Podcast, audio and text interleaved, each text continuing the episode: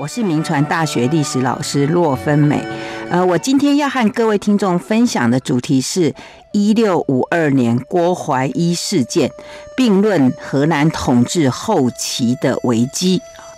呃，我们知道这个荷兰统治台湾的晚期，就是在一六五二年的时候呢，就发生了一个汉人移民的反叛事件，也就是郭怀一事件。然后在一六六二年，那郑成功就赶出了荷兰人，占有了台湾。那我们如果就这个时间来看哦，郭怀一事件的爆发呢，显示了这个荷兰在台湾统的统治面临了危机。那究竟是一个什么样的危机？但是我们知道，危机也可能是转机。那荷兰当局呢？他到底采取了什么样的因应之道？为何他终究还是失去了台湾？那我们今天呢，就就这个事件呢，来跟各位聊一聊。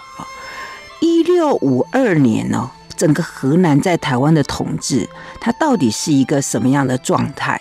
为什么会在这一年有这个汉人叛叛变的事情发生？那我想先就几个方面呢，来为听众们分析一下哦。第一个呢，我们先就当时的这个汉人移民的状况，还有他们对河南东印度公司的认同。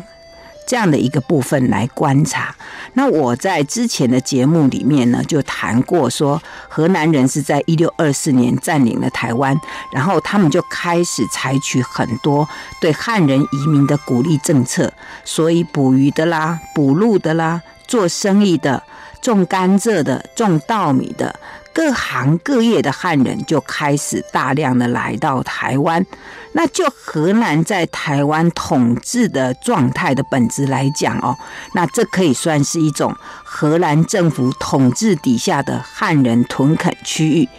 这个地方的收入啊，几乎都是来自于汉人移民所缴付的税款、关税还有执照费。所以曾经有一位河南官员、啊，他就说汉人是这个福尔摩沙岛上唯一会酿蜜的蜂种。然后在一六四五到一六四六年期间呢，因为中国大陆的这个战乱哦，那生产破坏、商业中断，所以很多的移民啊，就是大量的难民，就从福建就涌入了台湾。那有一部有一个我们可以玩味的，就是当时住在台湾的这些汉人，他们自认为自己的归属是什么？也就是我们经常讲说你是什么人哈，就他们自己对自己的一个身份的认同。就当时这个大员，也就是台南那个地方的发展来看哦，在一六三五年前后。整个大员的这个贸易局势哦，已经大概稳定了。那这个稳定呢，其实是在当时台湾的第四任长官叫 Hans Pantemans 跟郑芝龙集团的默契之下达成。然后到一六三九年的时候呢，整个这个大员这个地方呢，它已经不再只是一个走私的地方，它是变成一个。大家都认知而且都知道的一个贸易港，而且这个贸易港呢，它并不是季节性的临时产物，它是商业代理人长期居留的场所。所以住在这里的居民呢，不管是汉人也好，或者河南人也好，他们争取的目标都是在于这种商品交易的机会，他们不会再去采取这种武力抢，用武力去抢夺货品。啊！而且他们只要能够得到河南方面跟郑成功、呃，郑郑家方面的一个执照，他们就可以畅行无阻的进行这个自由贸易哦。这是当时的一个状态。而且以他们的身份来讲哦，当时住在这个就是大员热兰遮城的这些汉人，他们都是贩客。那贩客是什么啊？贩客其实就是买东买卖东西的生意人啊。因为当时的这个汉人组织是这样，就是这些汉人海外贸易的组织结构，就他们有一个就是叫做船主，就是带领这些汉人过来的这个大组织的头头。那这个船主呢，他必须负担大部分的税务。那这些贩客们，他们就可以各自去追逐他们对他们自己有利的货品，然后流动在这个东南亚各个港埠之间。所以在一六三三年这个时间呢，在大员大概有七百到八百个汉人定居在这里啊，这些人都是饭客啊。那既然他们是以饭客的身份住在这里，那我们就来看一下哦，当时的这个热兰遮市的这些。就是汉人商人，他们的社群代表叫做 Capsa 啊，叫我叫做假必沙或者叫做假罗哦，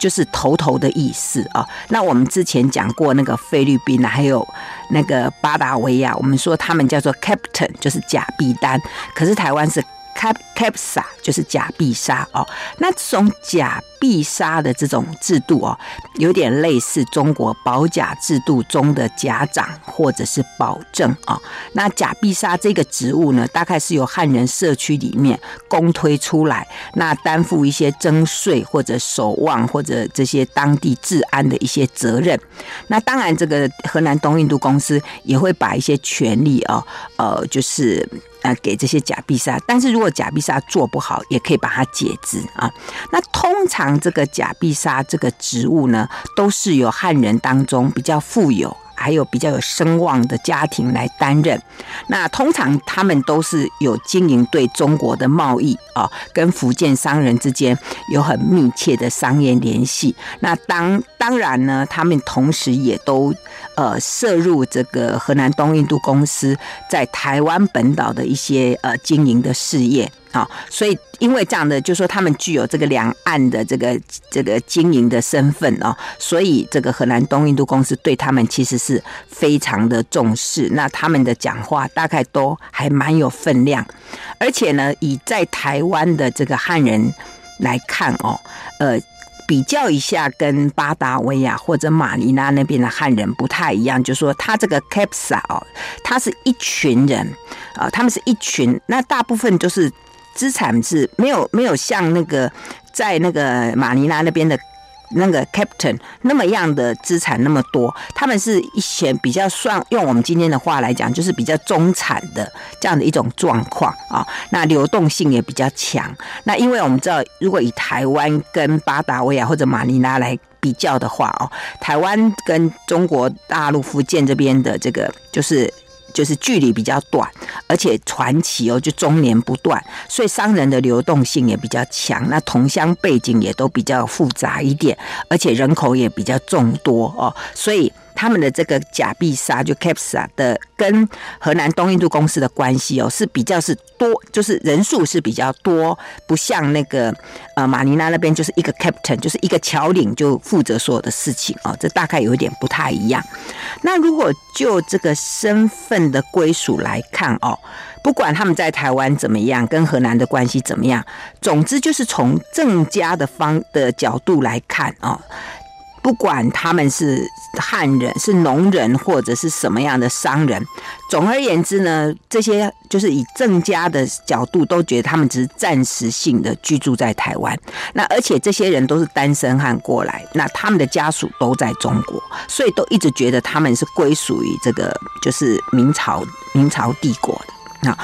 所以这个是当时他们的一个身份啊。不过这些。这些人哦，这些饭客们，其实他们因为在台湾住久了，然后也慢慢的从这个就是河南方面得到一些有限的自治权，然后也累积了一些财富，所以他们也慢慢想要脱离这种饭客的身份，他们想要当一个比较独立的商人，然后慢慢能够脱离原来属于中国方面的一些对他的管辖啊，所以有人就开始就是携带家眷，然后。住到台湾来哦，所以这是呃，在我们看一下当时住在台湾的汉人对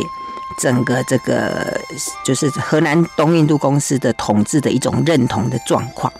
那第二方面呢，我们可以来看，就是从制度面来看哦，为什么会引起这个反叛？其实是在一六五零年的时候哦，这个河南它开始要提高这个人头税。的这个税率，那引起很大的反抗。那因为这个因素比较关键，所以我需要再说明一下哦。呃，我们说这个荷兰人在台湾哦，他们其实因为他们是一六二四年来嘛，然后一六三五年晚期开始呢，他们就因为开销增加，他们就想办法要增加收入。那当时的这些长官哦，他们一开始想到就是要求这个汉人移民来乐捐啊，比如说有一个叫尤柳斯的牧师，他在新港要盖新房子，他就开征这个乐捐，然后呃，当时公司完全不需要花钱，所有他的花费哦，全部都是。由当地的汉人来自愿捐助，但是我们知道乐捐这只是随性的嘛，哈，所以台湾长官就觉得，哎，这样还不错啊，所以他就准备开征一些新的税项。那这些新的税项就是包括我们之前提过，像鹿肉的交易啦，甚至包括你要进口什么烧酒啦、盐巴啦，或者你要出口台湾的这个不管生的或者腌制的这个乌鱼，哈，或者有一种叫做亚拉的一种米酒，或者砖块啦。水泥啦、房宅啦、建筑啦，反正就是只要有任何的进出口，他们都要被征收，叫做十一税。好，十一岁。那当然，这些收入哦还不足以平衡当时这个东印度公司在台湾的一个开销，所以他们就考虑要征收这个叫做人头税。所以人头税就是居留许可证的意思啊。那这种征人头税的这个概念啊，其实在东亚或者东南亚各地的这个荷兰殖民地当中，这个比比皆是啦，或者其他西班牙的殖民地也都有。但是以台湾来讲，哦，荷兰人是在一六二六年，也就是在荷兰人来台湾之后的两年，他们就开始制定这个有关这个居留许可的一种相关法律啊。那当时制定这个法令的时候呢，当然不是为了财政的需求，而是想要监控或者控制这些汉人移民台湾的状况。那后来这个荷兰。东印度公司就开始有人提议说：“那我们既然有这个制度，那我们就借由这个制度来收税啊。”可是我们知道，当初哦，这个荷兰他们希就是鼓励汉人移民到台湾来的一个很重要的诱因，就是说要至少提供四年的免税啊，以让汉人愿意移民到台湾。所以，如果这时候你来征税的话，恐怕会引起这种就是移民的一种。不鼓励啦哦，所以那时候这一个法令就没有通过。可是到了一六三九年哦，因为汉人的这个农业生产越来越好，那移民到台湾来发财的机会大大增加，所以荷兰方面就考虑说，诶，如果我这时候哦来开征这个人头税，应该不会阻碍汉人移民台湾的意愿哈，而且加上他们因为急着要需要筹措这个新的财源，所以就决定要。在台湾开征了这个人头税，然后在一六四零年的八月跟九月，就第一度开征这个人头税啊，就开始要缴纳。那这个税呢，当时是针对男丁来开征，那主要是以居住在热南遮市跟赤坎一带的人为主哈。那其实如果你住在比较台湾其他地方哦，那些他们大概也征收不到了哦。所以那时候大概每个月哦，大概有四千四百。百五十个汉人就每个月在缴纳这个税款，那税款缴纳之后呢，就可以取得一张许可，呃，或者收据啊，来作为证明。那这个人头税的征收，因为它是每个月的十五号、十五日开收。那因为汉人都习惯用农历嘛，啊，那河南人为了不让汉人贻误这个缴税的时间，所以在每个月的这个。就是阳历的这个月初的时候，他们就在会在税务所前面就升旗啊，呃提醒啊，说哎这个月初了哈，然后在每个月的十二号，就是快要开征的前三天，他们就会去提醒居民说，还剩下三天喽，你们的居留证就要到期了，那赶快记得要来缴。那为什么一个月缴一次啊？呃，因为这个人头税，它当然不只是为了要筹措这个财源，那同时也是用来监视汉人。移民的一种办法啊，所以如果你汉人要从这里搬到另另外一个地方去的话，你就要去告知这个河南官员。那如果你没有报备啊，就随便移动，或者是你就没有报备，跟你没有缴税是一样的罪过，就是罪责啊，会被判这个监禁，或者在公众面前去挨打。哈，那这一个税哦。对汉人居民来讲，到底是轻还是重，这其实很难论断。不过比较大的问题是因为征税的这个方式，因为当时这个这个税要落实哦，就是要经过这个士兵去盘查或者临检来落实啊，那所以就会产生很多弊病。譬如说，就很多的汉人就一抱怨，他说河南人哦，常常在。他们在田里面工作，或者在路上走路的时候，去挑衅他，就说我要检查你的人头税单。好，那如果你没有随身携带，或者你不见，那我就要索取金钱啊，就是你就要罚则这样子。而且甚至他说有一些士兵啊，为了要捞这个罚金啊，不但会把这个汉人抓起来，还会没收哦他们的这个人头税单，还取走他们家里面的各种东西，不管是。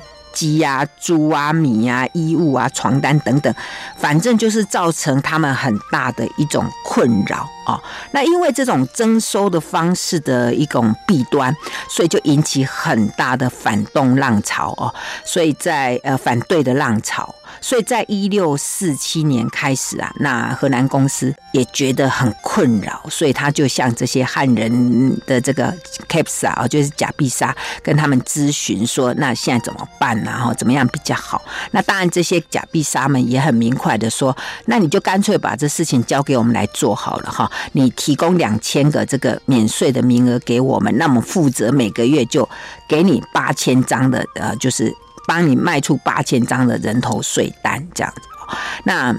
当时这个台湾就是河南方面，他们是倾向让这些假必沙帮忙，因为这样会比由他们自己去征收这个税款还会还更经济，因为他们可以少这些人力，而且可以避免引起这些呃冲突啊。但是当时这个河南官员又想哦。因为如果让这些人去收，说不定这些汉人的这些可怜的穷人会更受害，因为恐怕这些假币沙门说不定还会用一些更不法的手段去去勒索哈，呃。特别是因为这个人头税哦，对对，这个河南东印度公司来讲，这是太丰厚的财源之一。那他们当然不可能去取消它，而且呢，如果要换给这些假币沙们去征收，恐怕也不理想。所以后来只答应说，呃，要减除说这些士兵不可以在晚上去临检哈，不可以用这样的方式去征收之外，他们还是把这个税制给保留下来哦，所以。当然，因为这样的话，他们之间的紧张关系就不断的在升高啊。那当然，除了这个人头税之外，当然还有其他的因素啊。所以，我们接下来就看。经济方面啊，就在第三方面，我们从经济的角度来看，就是在一六五一年以后啊，那台湾的甘蔗生产大幅减少，因为在一六五零年的时候，台湾的甘蔗种植过多，然后就造成这个就是整个甘蔗降价哦，所以甚至呢，因为大家觉得这样甘蔗反正也卖不出去，就都不去收取，所以从一六五一年呢，就干脆就不要就种的很少，那可是甘蔗一种少了就惨了。因为很多汉人移民就没有工作可以做，那就没得赚钱哦，这失业率就变得很高，就造成很大的不安跟怨叹。那除了甘蔗以外，那其他的粮食也大量的减产。以当时台湾的移民数来讲，大概有一点五万人。他们总需要的这个谷物量大概有十点五万担，但是那一年就是一六五一年，仅生产谷物七点七万担，所以你就可以看到那个粮食的缺口很大。那粮荒加上刚刚我们提到的失业率，又加上这个人头税，哇，这个负担太重，就引起整个台湾汉人社会的一种动荡、动荡不安。好，这是从经济面的角度来看，然后再。从这个外来的的压力来看啊，就从第四方面，我们就从外来的压力，也就是那个时候啊，这个郑成功的海上势力已经茁壮，那他已经是变成可以跟荷兰人抗衡的这个军事力量。那我们之前有提过说，这个郑成功的爸爸郑芝龙，他在一六四六年投降在清朝，那这个郑家的势力曾经分裂嘛，哈，可是到一六五零年之后了，就郑成功就把整个这个他爸爸留下来。来的这些势力哦，就把它重新整合。那可是，在一六五一年，因为郑成功去攻打，就是去攻打广东，结果他整个厦门的基地又被清朝把它给收取。那整个这个郑芝龙时期所累积的这些资本呢，全部都被清朝给夺走。那这样子对郑成功就造成了极大的经济压力，所以郑成功就开始把他的注意力就转移到台湾。所以不管从当时人民的认同度，或者从制度的人头税的征收，或者在经济的压力，或者在郑成功的外来势力的。各种压力之下，那就造成了在一六五二年的这种危机就产生。好，我们先谈到这里，休息一下，广告过后再回到 News 九八酒吧讲堂。欢迎回到 News 九八九八讲堂，我是洛芬美。那我今天在节目里面跟各位谈的是一六五二年国怀一事件，并论荷兰统治后期的危机啊。那我在前一段的节目里面呢，我谈到一六五二年荷兰人在台湾统治所面临到的问题，那其中最直接的问题就是，呃，当时荷兰人。对来台移垦的这个汉人呢，他采取克重税，而且限制他们活动区域的这种策略啊，那使得这个一六五零年以后呢，这个汉人他移民的处境呢就更加的恶化啊。那由于这个河南人在台湾的商馆这个贸易利润越来越低，所以他们就把脑筋就动在不断的去增加这个汉人移民的这些税收啊。不但提高了这个人头税的税率，而且还趁经常趁机来趁这个收税的机会来敲诈勒索，所以这个郭怀一事件就爆发了。OK，那这个郭怀一是谁哦？据说他原本是郑芝龙的部下，后来居住在大员啊，是当时的 captain 啊，就是 capsa 哦，贾必萨哦，有当时有人称他叫贾罗。那他在赤坎一带拥有这个。很大片的土地，算是一个大农场的场主。这样，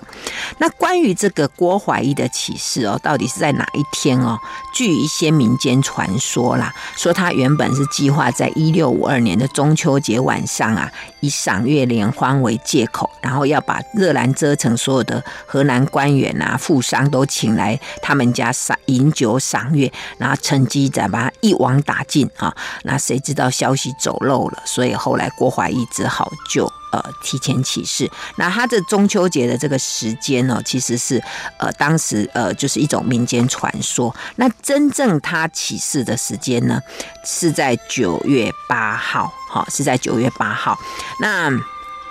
据这个消这个资料上面是这样提说，当时荷兰人哦，他们得到这个消息是在九月七号的下午啊。那时候有七个这个汉人的 capsa 就跑去跟荷兰人密告啊。不过另外一种说法说是他弟弟去密告了。总之就是有些汉人去密告他说，这个郭怀一哦已经。就是聚集了很多的农民，而且他们准备要攻下这个荷兰人在赤坎的这个居住地。那当时这个荷兰长官听到这个消息的时候，非常的震惊。他说：“我们以为我们是住在那个爱好和平的人群中，哎，怎么会是这样？而且更令河南人害怕的是，因为他们在听到这个消息之前的三个小时，他们才收到一封信。”说外面哦，在谣传说郑成功即将要来攻打台湾的这样的风声，哇！所以这次是内外哦，让都让这个河南人非常的紧张。所以那天晚上的当时的台湾长官叫做费尔堡哦，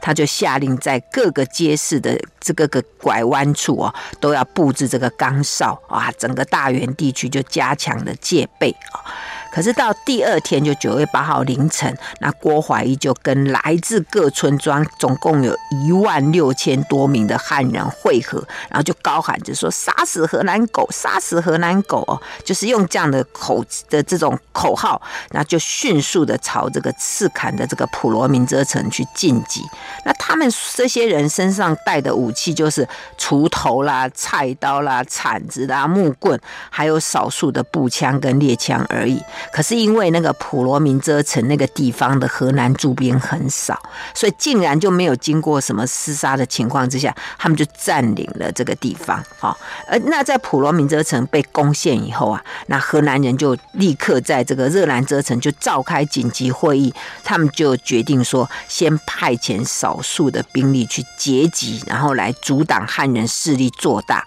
同时呢，就迅速的调集这些新港、麻豆、木加溜湾，还有骁龙等等这四社这些呃原住民啊，就请他们来支援。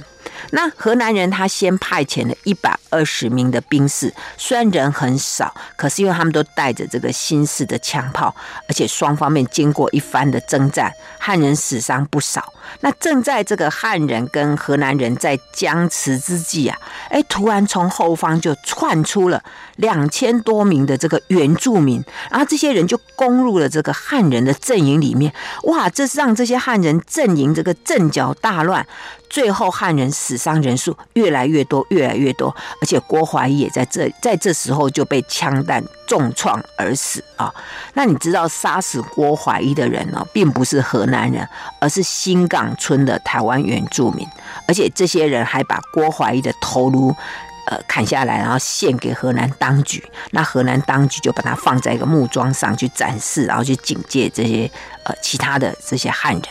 那当郭怀义死了嘛，那整个汉人阵营就整个就惨败了哈。所以这一场郭怀义事件战役哦，持续十五天，那总共大概有六七千名的汉人就战死。那之后呢，还有四千余名的汉人被杀或者被捕哈。而且在这时候呢，这这些新港啊、麻豆、木加溜湾跟骁龙的这些原住民，还趁机去杀戮。那附他们附近的汉人，所以从这些从大陆来的这些汉人，哇，伤亡非常非常的惨重，甚至在当时的这个台湾县志上面还讲说，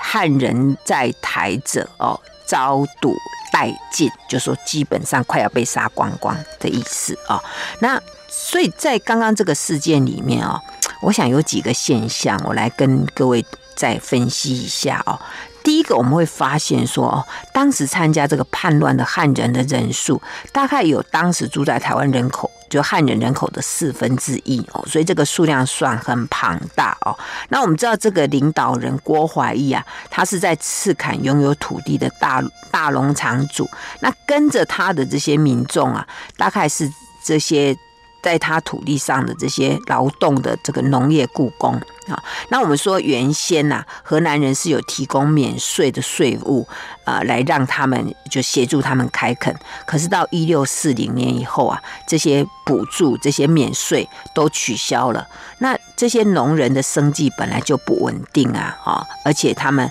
不仅要看天吃饭，还会受到整个中国大陆这个市场的影响。那他们辛苦工作的这个果实，呃，又大多落在荷兰人的手里。那即使你永拥有土地呀，也要每年缴纳十一税给河南人。那穷。苦的劳工呢，更需要每个月从收入里面去支出老人人头税啊！而且我们刚还提到说，河南士兵会在夜间去征收人头税的时候啊，恶行恶状啊，然后就是态度非常的恶劣，而且很很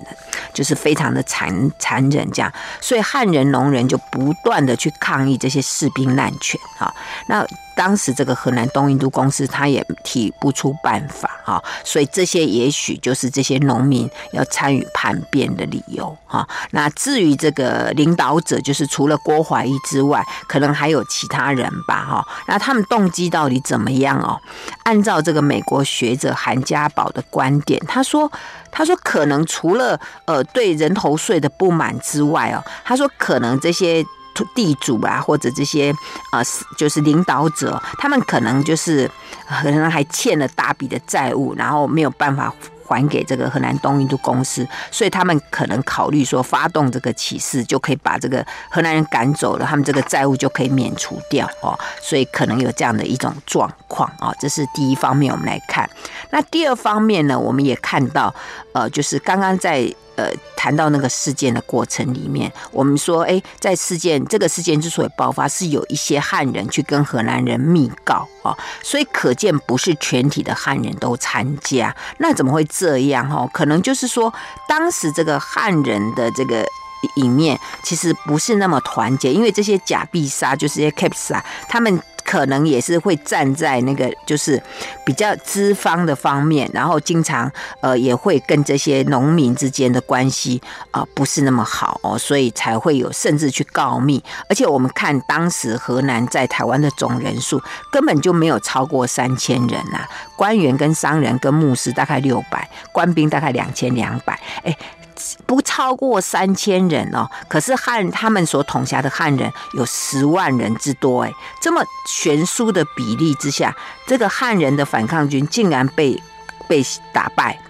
可见当时台湾汉人其实是不太团结啊。那第三方面呢，我们可以看到说，在这个事件里面哦，竟然有原住民，就是其实这是属于平埔族，他们还协助河南人去扑灭汉人的叛乱，怎么会这样哈？因为我们知道说，河南人他们统治台湾，长期以来他们透过武力还有教化啊，他们就比较就驯服这些原住民呢，因为他们从一六三六年开始啊，就每年都会召集这个原住民的头目，然后在新港举行归顺典礼。那以这种具有怀柔性质的仪式，然后再配以这个武力镇压跟宗教的教化，就成功的征服了这些平埔族的原住民。那另外呢，就是平埔族的原住民跟汉人之间，哦，就是因为土地的关系，有一很有很大的一些就是仇恨。好，因为我们之前节目提过，说河南人为了招募大批的汉人来台湾耕种、开垦，呃，然后生产甘蔗、稻米，哈，所以他们就会去征收很多的土地。那那些土地原来都是原住民的猎场，就逐渐就变成汉人的这个耕地哦，所以导致这个。原住民的生活越来越困苦，所以在原住民跟汉人之间，他们彼此这种利益上的冲突又彼此不了解，所以心走心结跟仇恨就越结越深。啊。那对荷兰人来讲，他觉得土地都是我们，都是我公司的啊，好，所以他才没有去考虑说是不是原来是属于原住民或者原来属于汉人。所以因为这样的一种一种策略，而且荷兰人也觉得说，你原住民啊，你又不会耕你们。的耕种效率哦，没有又不好，呃，对我们的利润上没有帮助，所以就大量把他们的土地哦，就收就收过来，然后让汉人去耕种。所以你看这么一来，荷兰东印度公司平埔族的这个原住民跟汉人移民之间，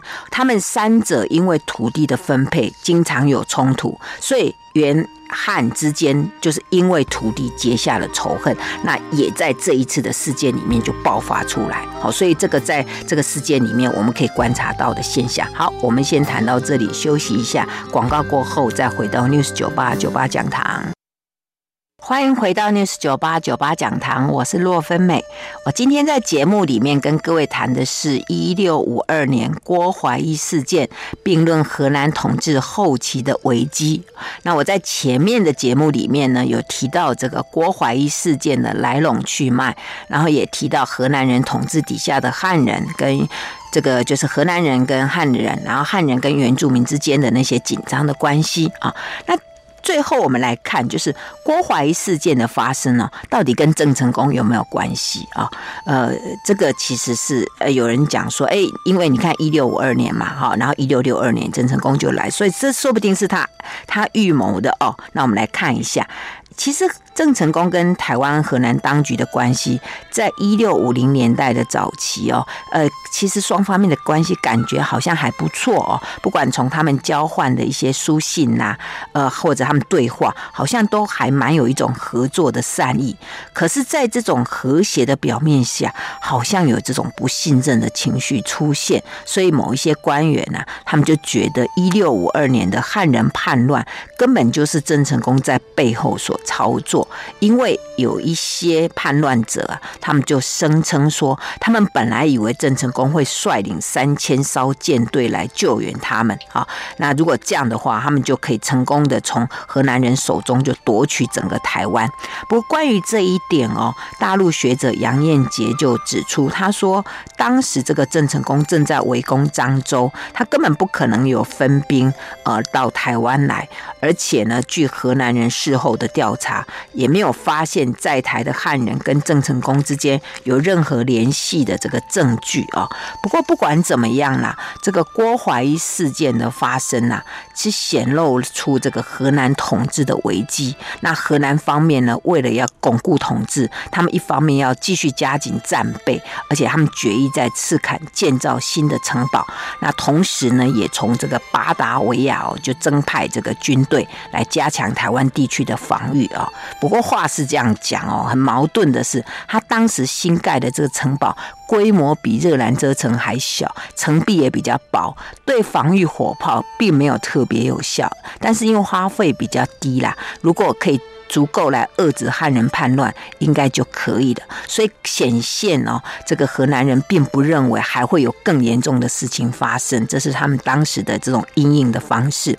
那另外一方面呢，因为郑成功的势力还是不断在做大，所以他们就积极的谋求跟清朝通商哈，希望透过这些努力啊，打开对中国贸易的大门，然后来抵消郑成功的对他们的影响。那河南人为什么会试图跟清朝政府去同去这个接洽哦，其实据说是来自一个神父的一个建议啊。那个神父叫魏匡国，他是在一六五三年，因为他本来在大陆传教十数年，他要返回欧洲途中就经过巴达维亚。那他在巴达维亚的时候呢，就跟荷兰人提议说，满清人已经宣布愿意跟一切外国人自由贸易了，所以呢，荷兰人就可以开始派人到广东去谋求通商啊。不过，据一些资料显示，其实在这个神父建议之前，台湾长官就已经派人前往广东去了哈。那在这个荷兰人跟清朝多年努力之后啊，其实荷兰荷兰人后来有取得一些成果，就是取得这个可以八年朝贡一次，就是变成清朝朝贡的藩国啊。其实这一个同意并没有特别的经济价值，不过倒是在后来哦，就是这个郑成功跟荷兰的这个冲突里面，他们倒是荷兰有曾经跟清朝有共同对付郑成功这样的一个局面。好，那我们知道那时候其实郑成功在当时已经对荷兰人构成威胁，所以刚刚我们提到的那个魏匡国神父啊，他还跟荷兰人说，郑成功已经在寻求新的基地了哦，他们已经在考虑要福尔摩沙喽。那荷兰官员竟然说哈，他说郑成功很清楚。大员这座城池哦，它可不是不戴手套就能抓住的猫哦。它即使它真能能够占领这个台湾哦，占领福尔摩沙，它也会陷入长期跟荷兰人交战的这个结果，不得安宁啦。恐怕呢，他没有这样的能耐啊。所以可见荷兰人虽然。呃，不相信郑成功有可能袭击福尔摩沙，不过也觉得，嗯，还是要小心啊。所以，总之呢，就是说，今天我们。讨论的这个主题，一六五零年这一年是清顺治七年的这个郭怀一事件的发生，它是河南统治台湾由盛转衰的一个分水岭。那这个事件反映了河南人对于越来越多的汉人移民已经失去了统治或者是说控制的一个能力。好，那再加上郑成功势力已经崛起，那河南人面对郑成功。接着呢，就是河南人跟郑成功之间又又是怎么样来交手跟对决呢？哦，这个就请各位继续收听酒吧讲堂。那我们今天的节目就进行到这里，谢谢收听酒吧讲堂，再见喽。